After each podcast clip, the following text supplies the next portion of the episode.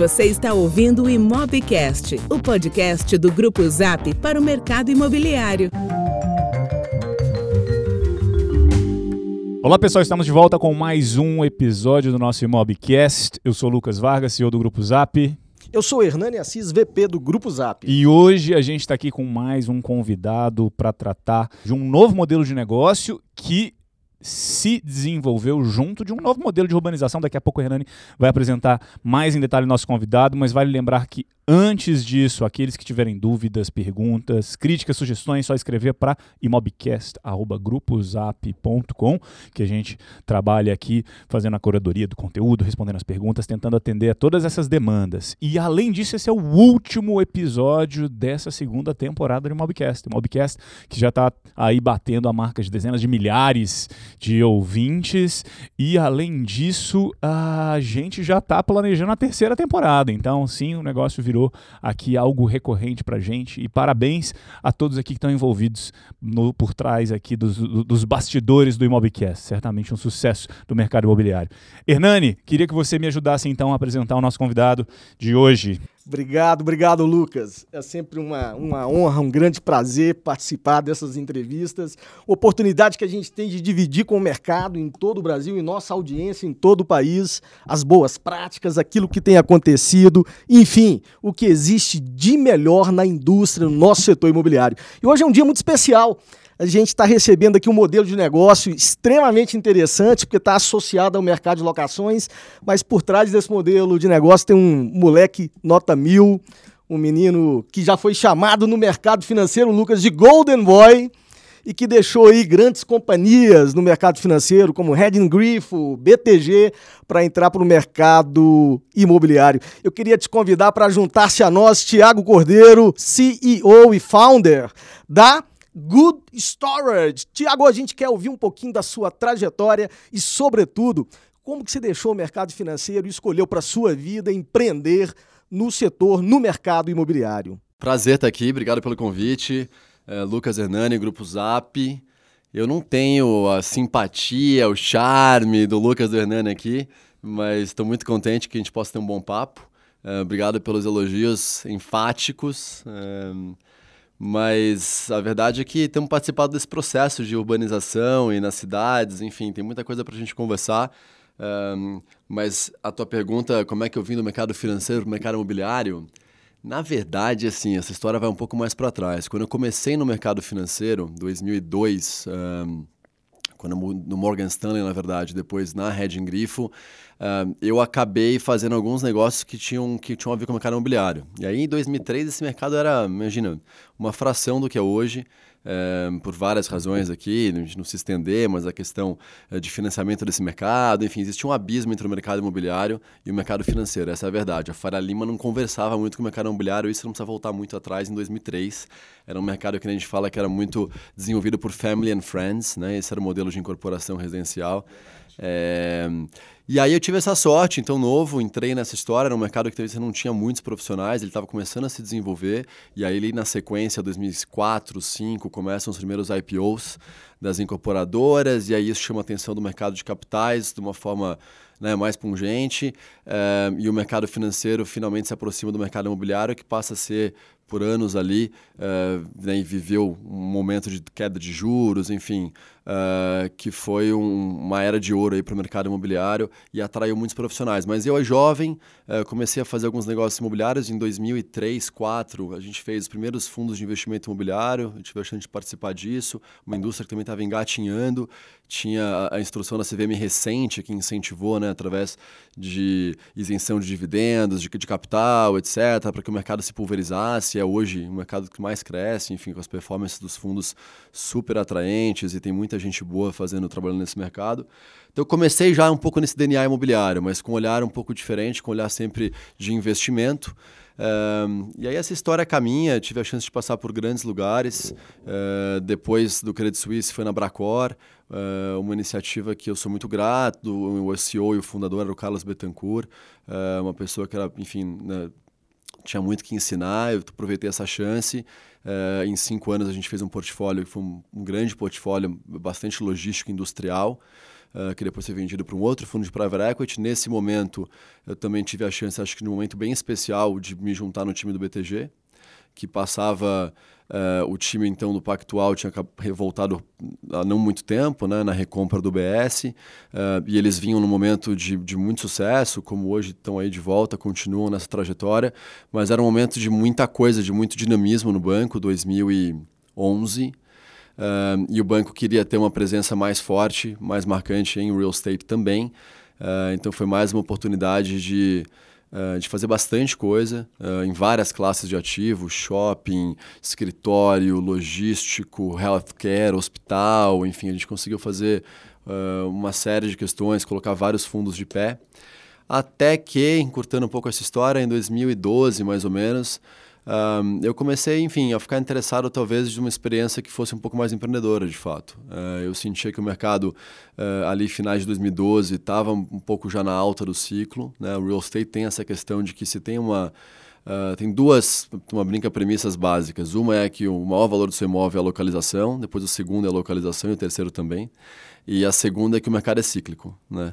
Então, 2012 foi um ano, foram seis anos né, de, de muita apreciação no valor dos imóveis. Então, quando você olhava para vacância de escritório, de industrial, etc., muito baixa, você mostra que é um mercado que já está num momento de alta. Uh, e eu achei que era o momento de olhar para coisas mais de nicho, né, ativos mais de nicho. Então, são ativos que, que por exemplo, self-storage ou senior living, uh, coworking, co-living, enfim, não, não os ativos mais tradicionais, que até então você não tinha muita gente desenvolvendo isso. Nesse estudo, eu percebi que talvez fosse uma oportunidade de poder sim, né, eu que estava tentando uma carreira bem corporativa, etc., dar um passo mais empreendedor, né, à medida que uma plataforma teria que ser, na minha visão, meio que formada do zero. E aí isso acontece em 2013, é, eh, com a minha saída do banco, e aí eu volto com vocês, que é o comecinho da, do despontar da Good Storage. Então, desde 2002, é, de, mais de 10 anos, quase 12 anos aí, que você estava com essa perspectiva de investimento no mercado uh, imobiliário, mas você comenta dessa questão cíclica, parece que tem uma oportunidade uh, aqui no Brasil. O que, que eram mercados que você usava como referência fora do Brasil para poder te inspirar a desenvolver o plano de negócio da Good Storage? É, assim, não foge muito de ser Estados Unidos, né? principalmente para self-storage. Estados Unidos é um mercado em que essa categoria de classe de ativo começa. Deixa eu te cortar um minuto. Vamos uh, só dar um pouco de contexto, explicar o que, que significa self-storage. Uau, então vamos lá.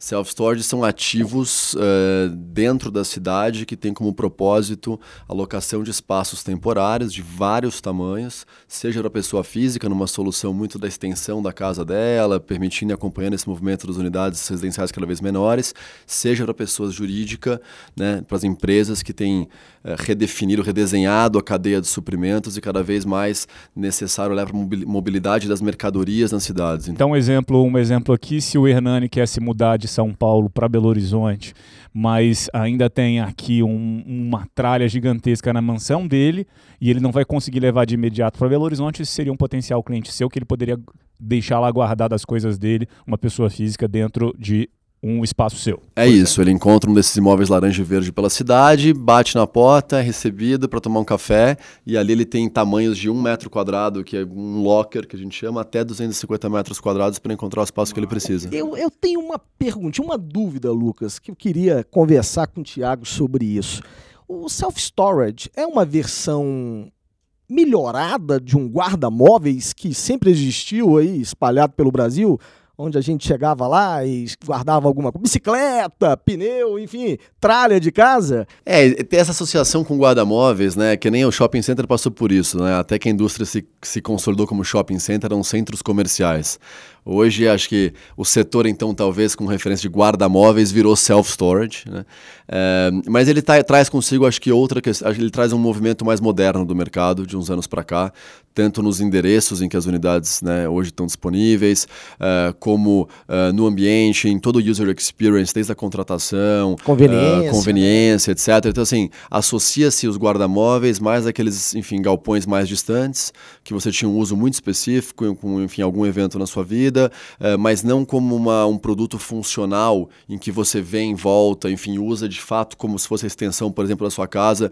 Então, enfim, uh, não é um uso temporário, é um uso mais longo. E aí nos Estados Unidos você usa, você usa os Estados Unidos aí como uma referência e, e aí você está comentando especificamente dessa questão cíclica do mercado imobiliário, mas o que que, que, que são as condições que em 2012, 2013, que no Brasil mostram para você que faz sentido, que você acredita que este é um nicho que vai crescer por aqui? O que, que fez você acreditar? Seja condição macroeconômica, microeconômica, social, comportamento, o que, que, que, que são as condições que te indicam, acho que faz sentido eu largar essa minha carreira no mercado financeiro para empreender em um nicho do mercado imobiliário? É, você tem a vontade de empreender, acho que nasce daí, né? E aí empreender com o quê? Assim, para mim essa resposta era um tanto óbvia que tinha que ser empreender com aquilo que eu sei de fazer de melhor. Então, obviamente, dentro da indústria uh, que eu já tinha expertise, que eu tenho contatos, que eu entendo o funcionamento, enfim, uh, de, né, de representar capital uh, no desenvolvimento de ativos imobiliários para depois serem operados e gerarem renda. Dito isso, para mim era um, era um tanto óbvio, e não estou dizendo isso olhando pelo retrovisor, de que havia uma arbitragem entre essas categorias de nicho e o que a gente chama dos ativos mais conhecidos, logística, centro de distribuição, shopping, residencial. Uh, e isso para mim era óbvio porque o capital chega, ele vai primeiro para os ativos que têm mais escala, que têm mais liquidez, uh, esses ativos se apreciam de preço, etc. e tal. E num segundo momento, você começa a ter uma atração de capital para ativos menores, mais específicos, empresas que, enfim, é um trabalho mais de formiguinha, até que elas tenham uma escala também que despertem interesse uh, de um número maior de investidores. Você diria que é um patinho feio do mercado imobiliário? Não, eu diria que é, na verdade, um patinho que ninguém olhou para ele ainda. Que vai se tornar um patinho muito bonito. É, acho que essa é a ideia do empreendedor. Antecipar um pouco essa história. Qual minha... é o tamanho do mercado? Esse mercado hoje conta com 500 mil metros quadrados de área locável, é, o que é bastante pouco. Só para eu entender uh... quando você fala esse mercado, hoje Brasil. no Brasil a gente tem isso. disponível isso para alocação. 500 mil metros quadrados de área locável em aproximadamente umas 250 unidades. Né? O número de self-storage nos Estados Unidos é duas vezes o número, acredite se puder, de Starbucks e McDonald's. São 58 mil unidades. Uau, Lucas. É, no é. Brasil, 500. 500. Tem um parênteses aqui, né? Essa, essa comparação, eu lembro quando a gente estava em 2012, também tinha uma, um pouquinho antes até, tinha a história dos shopping centers em cidades menores, né? E também o slide padrão era o slide que comparava a penetração de, uh, de, de, de, ABL, de área bruta locável, de shopping center em cidades menores nos Estados Unidos e aqui no Brasil. E era uma disparidade Também enorme. Muita gente foi para essa estratégia. E aí você tem hoje a mudança no hábito de consumo do digital tão forte que você tem nos Estados Unidos a maioria desses shoppings locais, etc. e tal, vivendo, fechando. Né? Então eu, eu olhava para esse dado com cuidado. E tinha o ponto de interrogação Lucas, era o seguinte: será que o brasileiro tem o comportamento né, para utilizar né, essa solução? Será que isso aqui pega né, no Brasil? Essa era, o, essa era o ponto de interrogação. e quais que estão, dito isso, era esse é o ponto que eu queria chegar. Como que você compara, então, essa questão comportamental do americano, essa questão cultural do americano e do Brasil? O que, que, o que, que faz sentido ou o que, que é a dúvida? No, nos Estados Unidos, o self-storage ele cresceu muito com a geração baby boomers, uh, acumuladores, quem são os baby boomers? Da década de 60, enfim, que a classe média que Os que nasceram dos os filhos da guerra. Os filhos da guerra, isso. E essa turma, essa classe média é muito forte nos Estados Unidos, tem muito acesso a crédito, é muito consumista. Uh, e aí a garagem ficou pequena e precisavam ter onde guardar mais coisa tal. Tanto que nos Estados Unidos, cidades muito pequenas, inclusive, tem self-storage e tal. E aí, acho que a tentativa, o ponto de interrogação, a gente vai chegar numa coisa bacana que foi, acho que, um divisor de águas, pelo menos da tese para mim, ou no que eu apostei. Uh, seis anos depois, a gente pode dizer que é um pouco isso. Um, a dúvida que parava sobre o brasileiro era justamente por conta disso. É, o brasileiro não, não tem tanta coisa assim, ou a classe média não, não, não, não é tão consumista assim, ou que nem os Estados Unidos que tem um monte de tralha, etc e tal. E era esse olhar da tralha. Né? O meu olhar já não era, e hoje é menos ainda da tralha, o meu olhar era as cidades, os centros urbanos cada vez mais densos precisam de funcionalidade e você ter um espaço flexível para alocar pelo tempo que você precisa, de uma forma desburocratizada, enfim, você ser asset light, né? Você sair da despesa fixa e poder ter uma solução para, mas que não te obrigue, para mim esse é um, um dos comportamentos de tendência nos centros urbanos. O adensamento dos centros urbanos cria a necessidade de ter alguns ativos para garantir a funcionalidade dos outros espaços. Para garantir que as pessoas possam viver melhor. Viver melhor, apro aproveitar melhor os seus espaços. Isso, então assim, a minha tese não era a tese de sim, eu estou apostando numa classe média acumuladora que não tem onde guardar as coisas, mas era, não, estou apostando que São Paulo, no caso, é uma cidade global o suficiente para também seguir a tendência da urbanização, tecnologia e vários vetores que a gente está vendo, está mudando a forma que as pessoas se comportam nas cidades. A gente está falando de qual classe social? Classe social, estamos olhando para hum, renda familiar a partir de 5 mil reais, é B menos para cima. Tá, mas eh, deixa eu complementar então aqui o perfil. Era isso que eu queria entender. Quando eu fui dar o exemplo aqui, o Hernani se mudando, eu tinha, estou aprendendo aqui, sou realmente leigo no, né, nesse, no seu, seu segmento, mas eu tinha aqui na, em mente que o caso de uso, por isso que eu usei, é o cara que se muda e que precisa de um deixar ali enquanto ele, quando ele se muda. É esse o principal caso de uso ou essa sua tese de, putz, o cara quer se aproveitar melhor do seu espaço, da sua casa? Eu não sei. Qual que é o, o cliente principal, a persona do seu produto? É, tem de tudo, né? Então, assim, a gente fala que no, na pessoa física você tem dois principais tipos de uso. Então, um uh, que a gente chama de event driven. Então, assim, acontece um evento na sua, na sua, no seu momento de vida. É uma mudança, é uma viagem, é um divórcio, é um luto e tal um relocation, etc., você aluga aquele espaço por um tempo, que depois pode acabar ficando um pouco melhor, mas você tem uma ideia de que é um uso temporário. Né? E você tem um segundo tipo de uso uh, que é um long stay. Então é a pessoa que, na verdade, entende, percebe funcionalidade, percebe que é eficiente do ponto de vista de custo e se permite ter um espaço de 3 metros quadrados, 2, 5, enfim, como a extensão da casa dela. Para que isso? Porque isso, por exemplo, pode ser a grande saída para ela hoje não precisar morar num apartamento de 90 metros quadrados, numa região talvez mais distante de onde ela trabalha, é, alongando esse, essa, essa mobilidade, essa distância é, percorrida, de repente ela consegue morar mais perto do trabalho, é uma área mais valorizada talvez e, portanto, o apartamento vai ser menor, mas ainda assim, com uma solução flexível de ter um storage perto de onde ela mora, ela consegue fechar essa equação. O que a gente quer no final do dia? Menos deslocamento, mais sobra de tempo, mais qualidade de vida. Isso é o que eu entendo nesse conceito de Smart City, que por isso que digo, self-storage é um equipamento complementar a essa, esse novo lifestyle urbano. Existe algo entre esses dois casos o que é mais transitório, pontual, uh, derivado de, de um evento na vida da pessoa, ou o que, que é mais uh, duradouro? E, mais ou menos a mesma coisa, meio a meio? À med ou... medida que o awareness vai crescendo, então assim, que as pessoas né, passam a entender mais e mais quando usar, por que usar, essa equação vai vindo mais para o long stay né, e vai diminuindo um pouco a representatividade do evento. Então hoje o evento representa mais dos seus clientes? Hoje o evento ainda representa um pouco mais, mas à medida também que o portfólio vai ficando mais maduro, novamente, ele vai se filtrando, porque os de evento ficam menos tempo, você vai conseguindo converter clientes de mais longa duração. Uh, e aí, obviamente, a tua, o teu tempo médio de estadia vai crescendo é, também. Nossa audiência é do mercado imobiliário, sobretudo. E eles adoram exemplos concretos para tentar tangibilizar a, a, o que tem de oportunidade, inclusive no nosso setor. Você comentou, Lucas, nós temos um perfil de um cliente que aluga um apartamento pequeno perto do trabalho e usa a nossa estrutura para guardar os seus pertences quando pensa num long stay. Nós estamos saindo de qual range de preço por metro quadrado? Um apartamento onde tem uma localização de uma loja sua aqui em São Paulo, bem localizada. Escolhe um bairro. Pinheiros. Pinheiros, um apartamento padrão do perfil do seu cliente. Qual que é o custo por metro quadrado de locação? Do meu produto. Do seu produto versus a moradia dele? Ah, a gente está falando, claro que assim, o, dependendo do tamanho alocado, você tem uma variação de preço uh, razoável.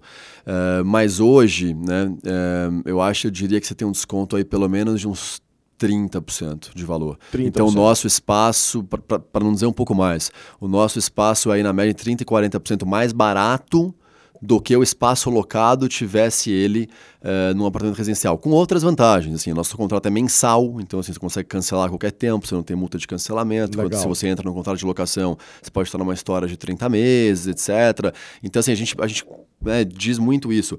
A, a opção de você contratar a solução e descontratar dessa forma muito desburocratizada né, uh, da solução, uh, também nos dias de hoje, que é os dias de que tudo funciona como as a service, né? uma assinatura, etc., um streaming, uh, é muito mais sintonizado com essa vida mais dinâmica de centro urbano. Então, se a gente puder resumir, tem três, um pilar aí, três pilares diferentes de benefícios: conveniência, praticidade e também economia, é isso? É por aí. Eu acho que, acho que você foi bem, bem preciso aí. Legal. Tiago, a gente quer entender um pouquinho agora da história da sua companhia, da Good Storage. Qual que é o propósito disso? Por que, que um dia você falou, poxa, é isso, o setor a gente já entendeu, e o que fazer nesse setor para entregar valor, para fazer a diferença na vida dos seus clientes potenciais? Onde está a pegada do seu negócio? Por que, que você é diferente e melhor se é que é? É, enfim, acho que Hum, adoro esse tipo de pergunta porque para mim é muito. A gente não provoca, tá? Né, Lucas? A provocação tá, tá na interpretação de quem ouve. Não, na verdade, né, pega num lugar de, de, de, muito carinho, assim, quando você começa uma história do zero, é, numa situação de, de não poder, eu, vou falar assim, ah, né, desculpa o inglês aqui, mas I can't afford to fail, assim, aquela sensação de que não, não pode dar errado, né, você tem que fazer acontecer, etc.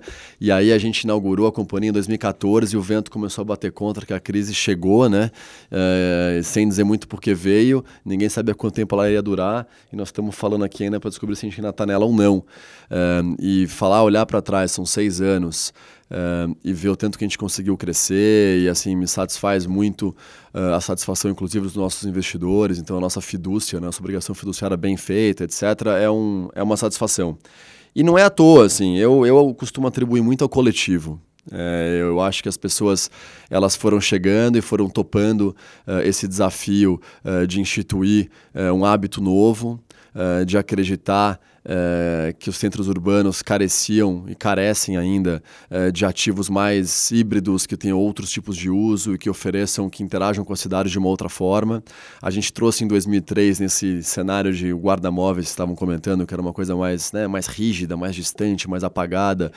Né, a gente trouxe cores vibrantes, a gente trouxe uma empresa absolutamente customer centric. Então, assim, eu fui procurar pessoas que vinham da hotelaria para que tivessem. Um, o, o cliente no, né, no, no, foco de tudo que fazem. Uh, a gente trouxe o coração para o dia a dia, então uh, realmente tentando enxergar muito mais do que uma desenvolvedora de ativos imobiliários, mas uma companhia disposta uh, a que os paulistanos vivessem melhor, a que as pessoas pudessem ter uma vida nos, nos, centros urbanos mais prósperas. Te confesso que muita gente, quando a gente inaugurou nosso site no dezembro de 2013, a gente tinha um manifesto ali que está com a gente até hoje, e a turma olhou e falou assim, mas acho que ele não está falando de uma empresa de self-storage. Né? Era, era muito, muito disruptivo no sentido de posicionamento de marca.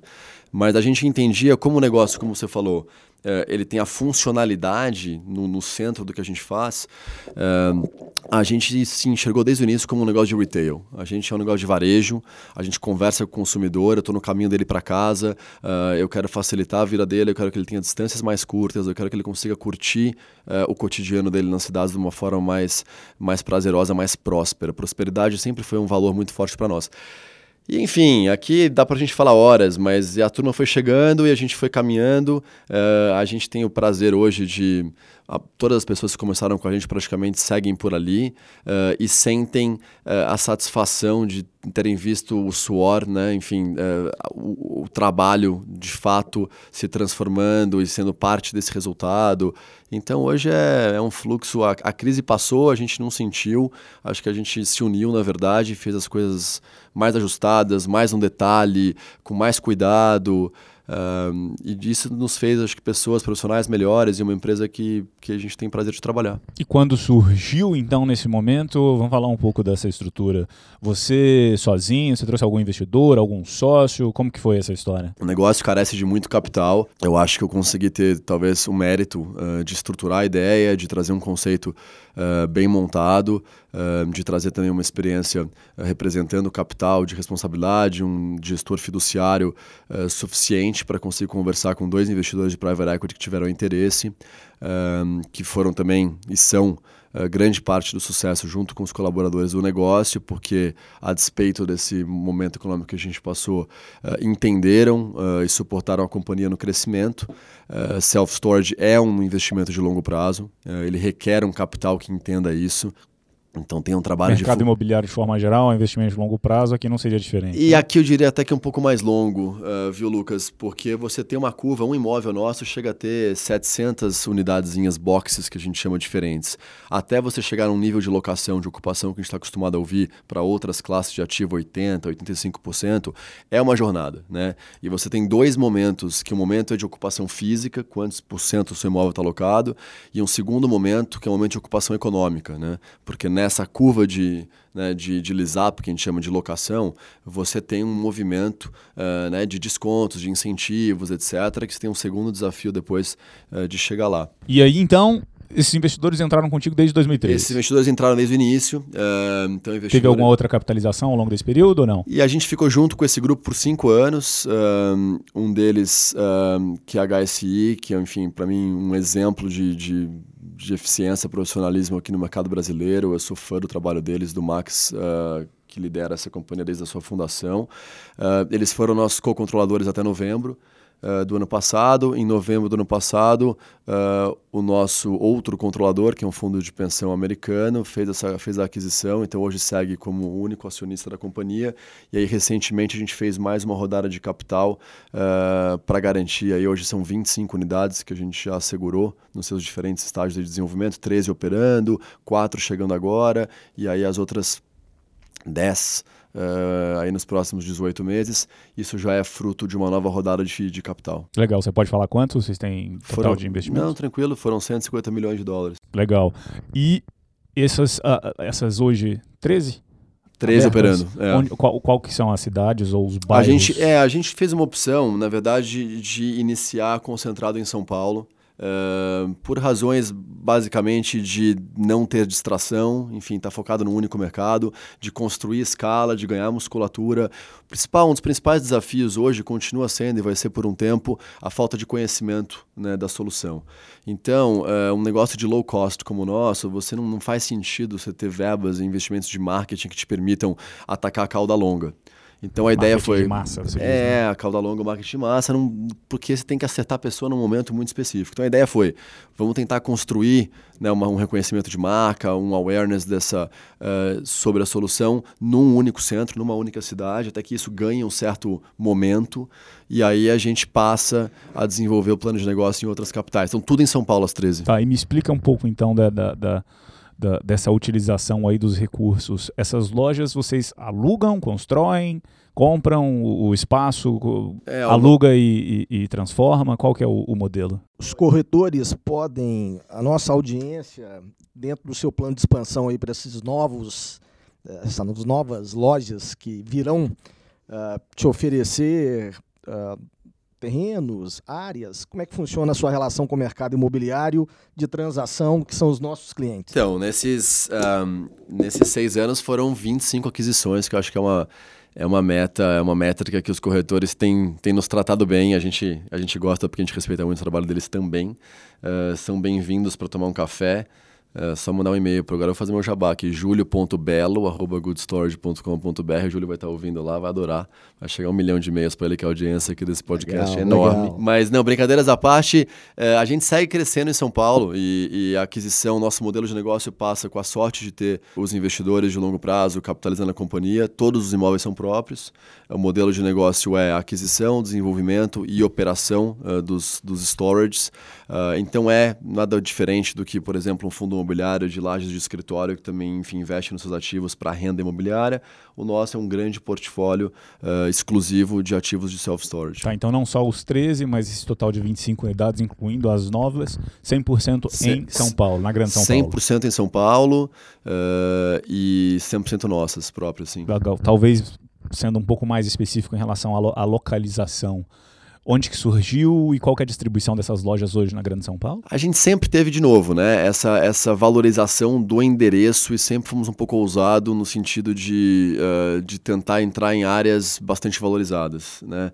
Acho que fruto dessa, não sorte, sim fruto dessa estratégia, 2016, 17, 18, a gente se aproveitou um pouco um mercado da crise, né, que tira um pouco a liquidez do mercado, e aí eu acho que essa ousadia conseguiu uh, ser executada no sentido de que hoje a gente tem três unidades em Pinheiros, Vila Olímpia, estamos uh, na Rua Augusta, estamos indo para Moema, enfim, a gente está entrando em bairros, uh, Giovanni Gronk, não só os bairros, mas os endereços em si, uh, que eram até, enfim, eventualmente no início né, da, nossa, da nossa jornada, um pouco wishful thinking, era um desejo, né?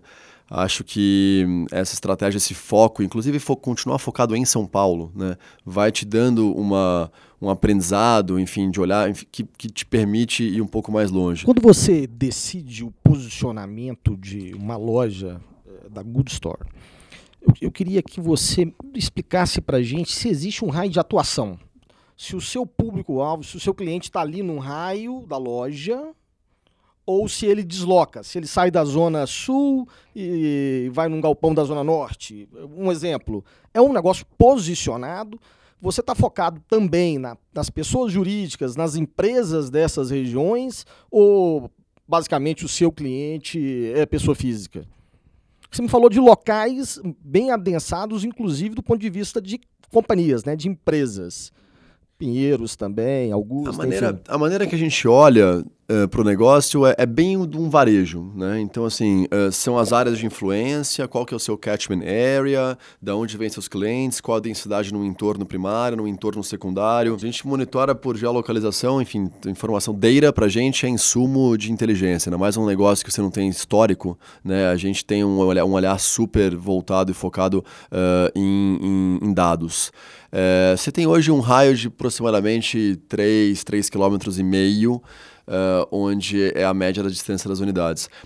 Mas é, uma, é, um, é um negócio de varejo, assim, se você tem a proposta que foi a proposta que a gente tinha, né, uh, de entender que a gente está oferecendo funcionalidade novamente. Então não adianta ser distante de onde ele mora porque tem que estar tá no caminho, tem que estar tá naquele conceito de cidade mental, até porque a nossa visão das cidades, nossa visão de mobilidade, né, é fazer com que permitir que as pessoas se desloquem menos e não investimentos, um modelo de urbanismo onde investimentos mirabolantes e aí nunca saem do papel, que envolvem infraestruturas tremendas, que têm impactos, enfim, sociais, ambientais tremendos, um, e a cidade, enfim, fica numa, numa letargia. Assim. A gente entende que o adensamento como modelo de urbanização faz sentido porque mais pessoas podem usufruir de regiões um, que ofereçam, enfim, uma maior ampla segurança, lazer, serviços, enfim. Esse é um pouco... Então tem que estar nos bairros, né? Me tira uma dúvida, eu quero, quero voltar para um ponto que você trouxe, que é essa questão do marketing. Né?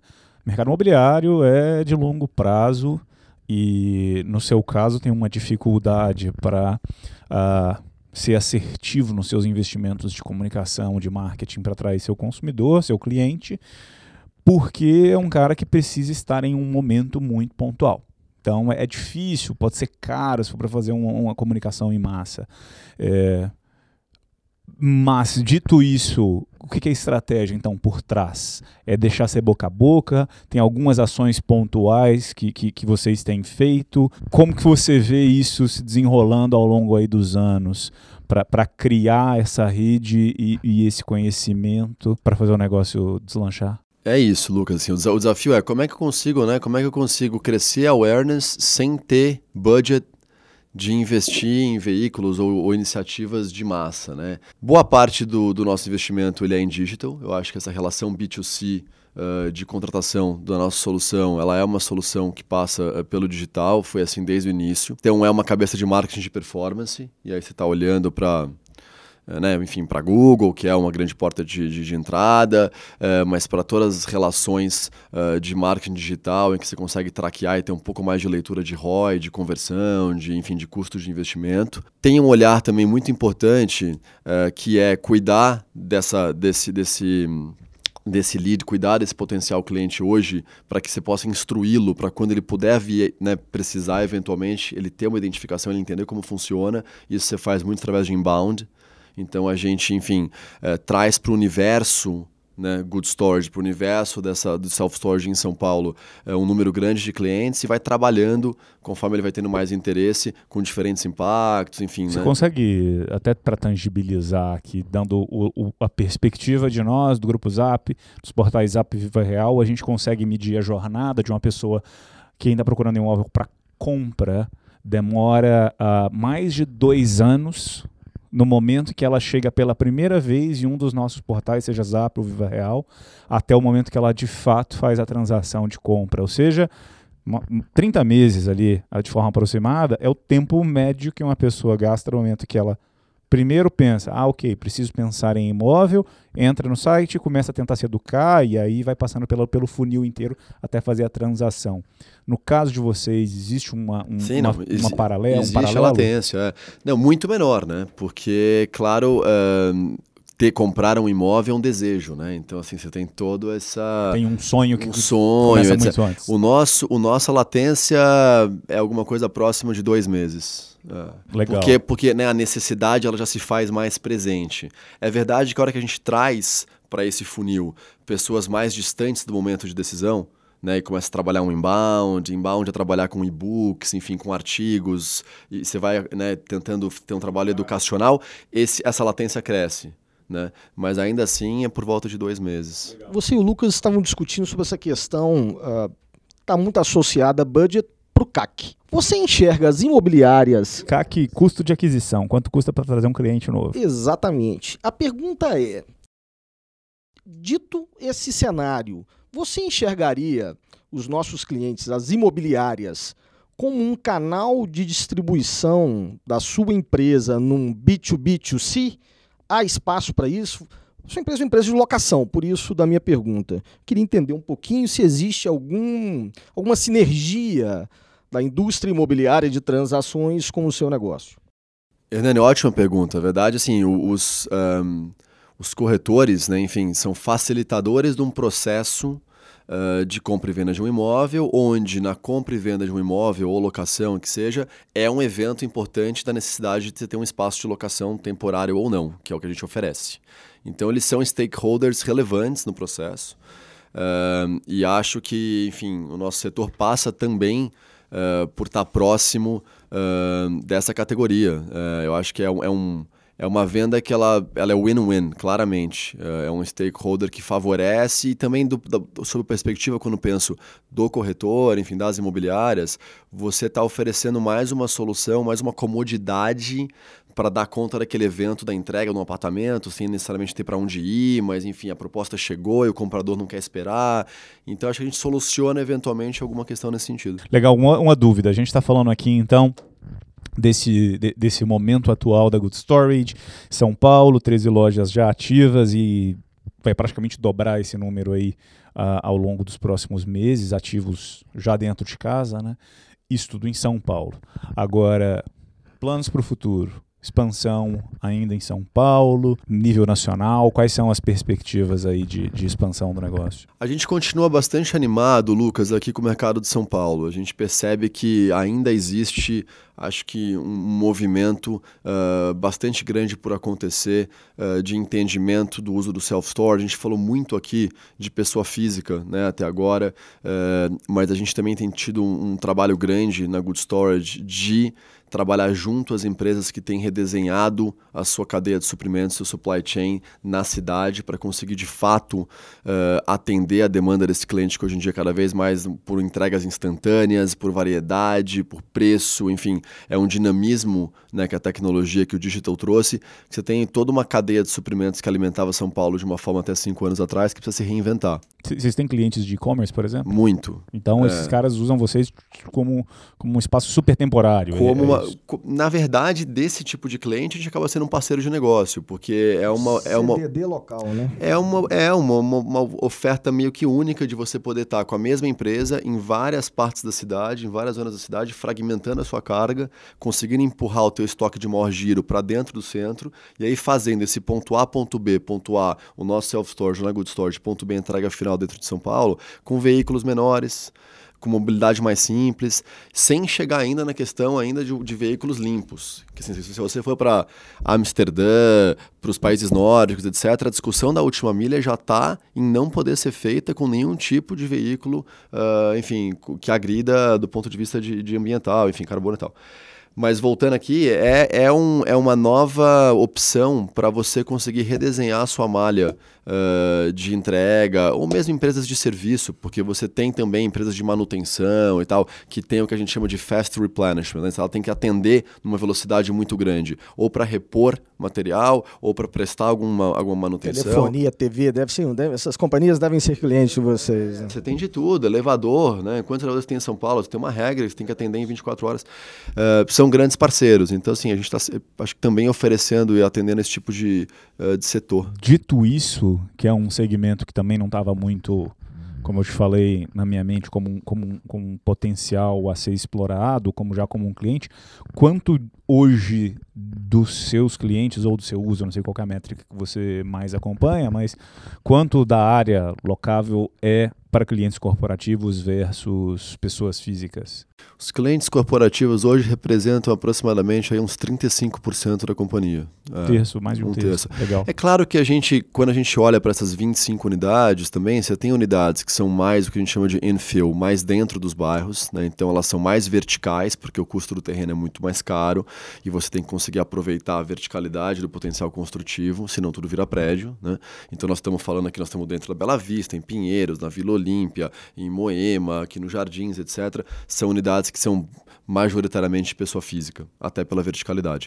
E aí você tem unidades ainda muito bem localizadas, Vila Leopoldina, na Marginal nós temos duas, etc., no Jaguaré, na Lapa, é, que pelas características do imóvel, pelas características de acesso e fluxo, acabam tendo um pouco mais de vocação para atender essas empresas. Mas na média, 35% dos clientes. Conceito do self-storage nasceu no meio do pós-guerra, baby boomers. E a gente aponta, e Lucas e eu, a gente conversa com os incorporadores que estão muito hoje pensando na geração Z, alterando toda a estrutura da, das companhias, pensando em locação, porque o número de aquisição tende a reduzir.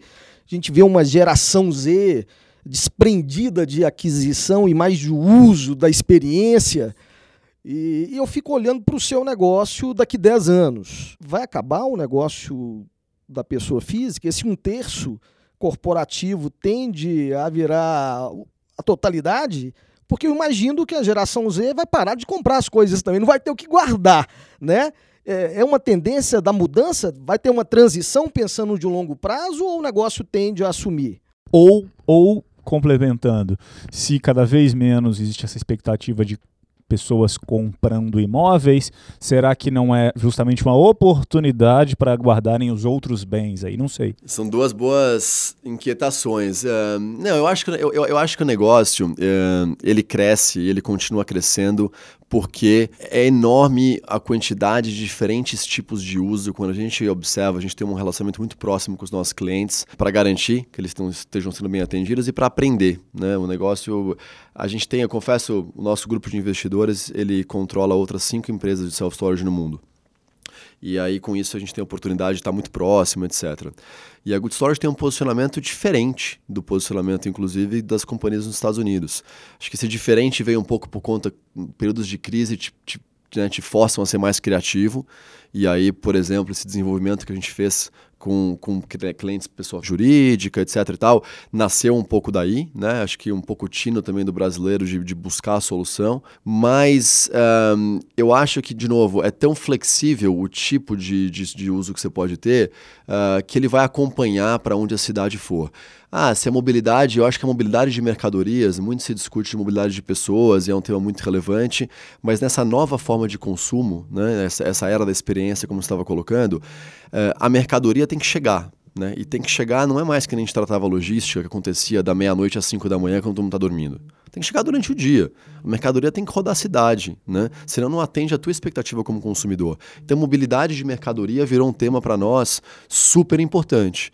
E eu acho que ele é sim um tema crescente nos centros urbanos e podem utilizar mais de self-storage, mas ainda assim permitir às pessoas também que experienciem a cidade, os diferentes bairros, e o self-storage ele é complementar a isso à medida que te deixa menos vinculado a ter que ter um espaço de longo prazo amarrado, seja amarrado numa locação ou até numa aquisição, eu acho que é muito bacana. A gente já tem visto alguns dos nossos clientes que eles têm um espaço alugado conosco, e aí o trabalho mudou para a Zona Sul. Ele foi testar a Zona Sul, alugou um apartamento por lá.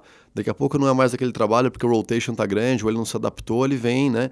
Então acho que assim, junto com o self-storage, você vai ver em São Paulo crescer rapidamente né, os prédios residenciais uh, destinados à locação apenas. Uhum né, que é que é você poder oferecer para as pessoas né, a oportunidade de elas curtirem bairros diferentes. Eu me adapto mais em Pinheiros, eu me adapto mais uh, na Zona Leste, enfim, cada um tem uma rotina. Eu acho que você oferecer aos bairros mais. Um, Uh, complementariedade dos equipamentos, né? self-storage, apartamento para residencial para renda, uh, enfim, permite as pessoas experienciarem a cidade de uma forma melhor, organizarem melhor o cotidiano, terem mais tempo, e isso é prosperidade no mundo moderno. Uh, tenho duas perguntas, uma mais associada ao mercado e uma outra mais uma curiosidade.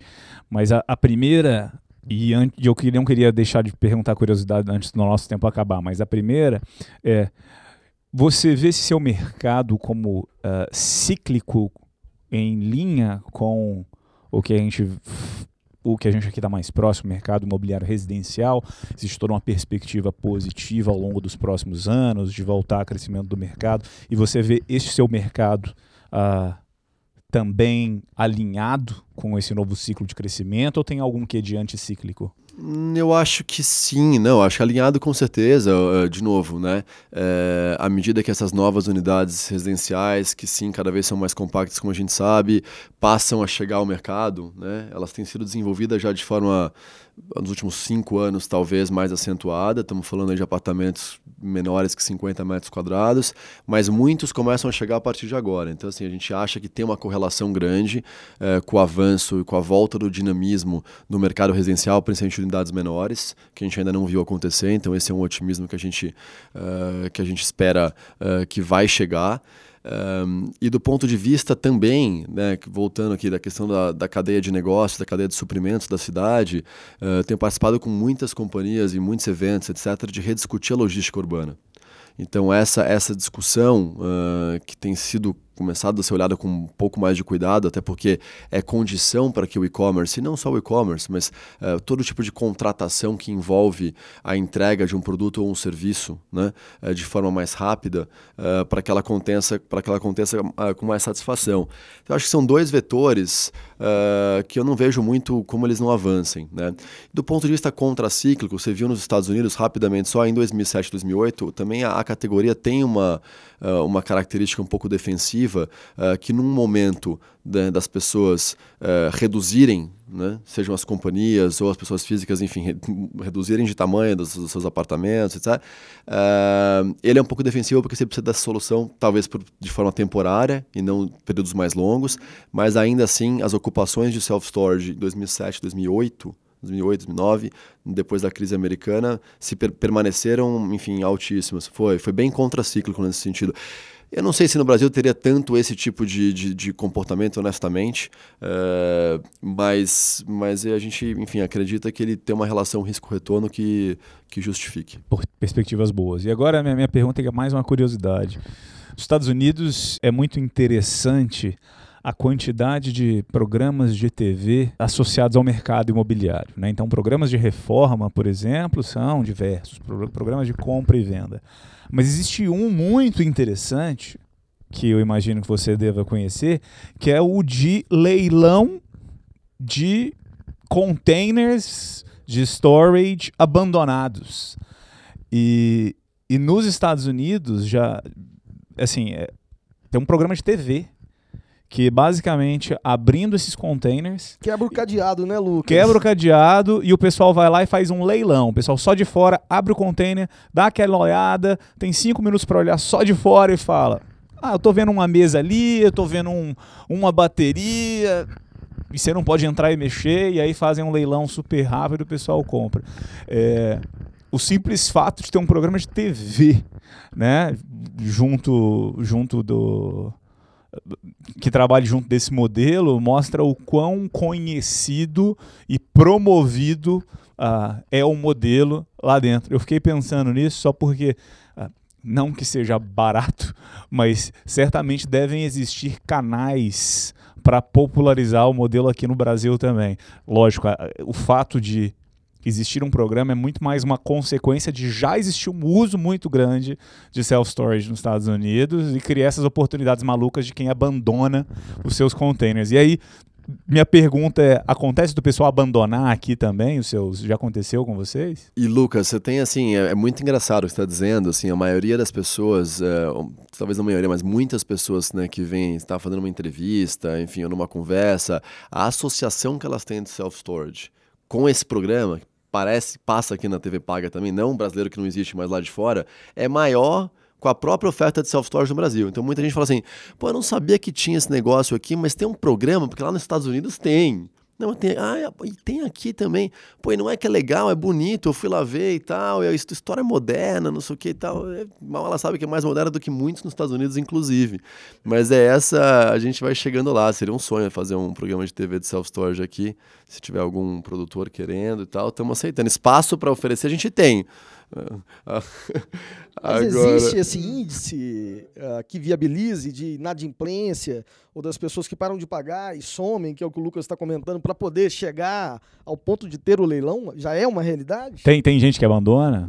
É, não, é uma, não é uma realidade muito por aqui. E assim, vai, acho que essa abre uma oportunidade para dizer que assim, a alocação que a gente faz é a alocação de espaços de fato, que são de uso exclusivo uh, dos clientes, e eles, enfim, tem o cadeado pertence só a eles. Uh, a gente faz a alocação novamente daquele espaço, e aquele espaço sequer a gente tem acesso ao conhecimento do que é guardado. É uma analogia analogia muito como se você estivesse alugando uma pequena unidade residencial. Aquele apartamento te pertence, aquela chave te pertence, aquele espaço é seu. Uh, e aí, obviamente, que você tem uh, a dinâmica e a rotina de cobrança e de, né, de adimplência disso. Uh, mas eu acho que nos Estados Unidos, pelo tamanho que, que tomou né? E talvez também pelo número de, pelo uso ser de mais acumuladores, como a gente estava falando, uh, vamos voltar a falar da é tralha, talvez, talvez tenha muito mais tralha que fica para trás. Aqui nessa proposta da gente ser uma solução mais funcional, a gente percebe que as pessoas guardam coisas que lhes são de autoestima, uh, que são importantes. Uh, isso faz parte, inclusive, dos valores da Good Storage, levar muito a sério o que, enfim, né, o, o até o valor sentimental do, de muito do que é guardado porque muitas coisas que você está guardando talvez não sejam de grande valor monetário, etc., mas que você carrega 20, 30, 40 anos. Né? Então você tem gente que guarda a história da família inteira com fotografias, documentos, enfim. Então tem uma responsabilidade emocional grande aí. Uh, então a gente não tem muito essa história, por enquanto ainda não. Legal. Bom, fico na torcida para que, na verdade, chegue esse momento. Se chegar nesse momento, é, certamente vai ser já um momento de muito sucesso aí para Good Storage, certo? Imagino que, imagino que é, que é isso que a gente espera. Isso só contribui com o mercado como um Sem todo. Dúvida. Pessoal, vamos ter, que, vamos ter que partir aqui para o encerramento. Hoje a gente falou com o Thiago Cordeiro, fundador CEO da Good Storage, uh, um desses modelos muito legais que acabam se desenvolvendo com a própria evolução das cidades, com a evolução da sociedade. Certo? Tiago, obrigado pela participação e espero que, que, que você continue aí a progredindo bem com o seu negócio e estamos em contato. Quem sabe em breve a gente fale aqui de novo com mais novidades e mais sucesso aí do lado de vocês. Lucas, Hernani, obrigado. Grupo Zap, muito obrigado. É, iniciativa é, que a gente gosta de apoiar. Vocês são, enfim, descontraídos, inteligentes, um conteúdo moderno, um conteúdo que fala, entrega o que você não encontra, enfim, é, por aí. Acho que tem essa, esse olhar de inovação, esse olhar de reverência, que é uma nova forma de se comunicar, né, com menos, menos separação, mais união, mais inteligência. Gosto disso. Vocês estão de parabéns. Foi um prazer estar aqui. Espero que, enfim, quem tiver a chance de ouvir, que tenha aproveitado com a gente. E eu aproveitei. Legal. E pessoal, aqueles que quiserem mandar suas perguntas, dúvidas, críticas, sugestões, mais uma vez, em mobcast.grupozap.com. Este foi o último episódio dessa nossa segunda temporada, fechando com chave de ouro. E muito em breve a gente já com a terceira temporada programada. Hernani, obrigado e a gente se vê já já. Valeu, pessoal. Obrigado. Até. Tchau, tchau.